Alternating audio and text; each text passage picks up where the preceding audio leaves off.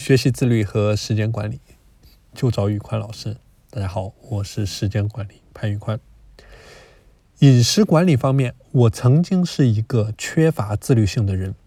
十八岁之后开始独立生活，来到陌生的城市、国家，独立的学习、工作、生活。都市的快节奏，生活和工作对身体无尽的索取，常常让我的饮食管理乱成一团。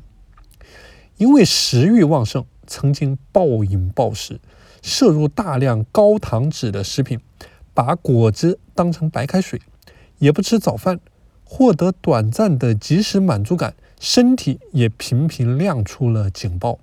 晚上睡觉的时候会胃疼，体检指标不合格，精神状态差，身体沉重。真正让我下定决心去做出改变的那一个瞬间，是在纠结要不要去领取体检报告的时候。很多人都说啊，这届打工人已经不敢去看体检报告了。曾经天不怕地不怕的我，开始在体检报告前开始踟蹰。体检成了敲打我的金条，就像儿时的考卷，不能复习，也没有办法说下次努力。我开始下意识地提醒自己，给自己喘息的时间，节制饮食，把所有的事情都排到健康后面。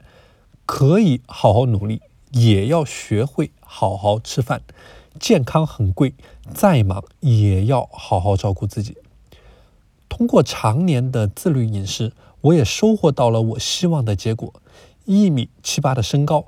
体重可以常年维持在六十五公斤到六十八公斤的一个平衡，曾经穿不下的衣服现在非常的合身，整个人的精神状态也非常的好，无论是睡眠、工作还是学习，大脑都可以保持在一种很敏锐的状态。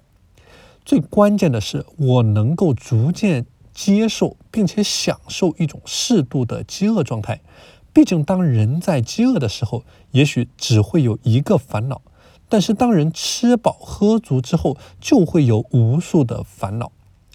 自律是一场马拉松，能够坚持跑完的，不一定是拥有最好装备的，而是长期保持健康好状态的那一位。保持身体健康是做任何事情的基础和前提。一个火力全开的身体，能够将我们成功的概率最大化。好的，今天的内容就分享到这里。在下一期节目，我会和大家分享一下这些年来我是如何通过自律去管控我的饮食，实现良好的时间管理和精力管理。大家如果想加入到我的自律打卡学习群，欢迎添加我的微信。P A N L E O N 一九八八，我是时间管理潘玉宽，我们下期节目再见。